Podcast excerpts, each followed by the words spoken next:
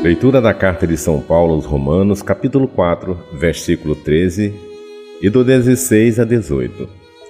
Irmãos, não foi por causa da lei, mas por causa da justiça que vem da fé, que Deus prometeu o mundo como herança a Abraão ou a sua descendência. É em virtude da fé que alguém se torna herdeiro. Logo, a condição de herdeiro é uma graça, um dom gratuito e a promessa de Deus continua valendo para toda a descendência de Abraão, tanto para a descendência que se apega à lei, quanto para a que se apoia somente na fé de Abraão, que é o pai de todos nós. Pois está escrito: Eu fiz de ti pai de muitos povos. Ele é pai diante de Deus porque creu em Deus que vivifica os mortos e faz existir o que antes não existia.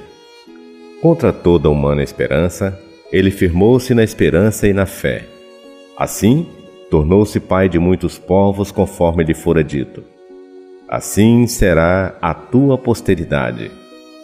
Palavra do Senhor.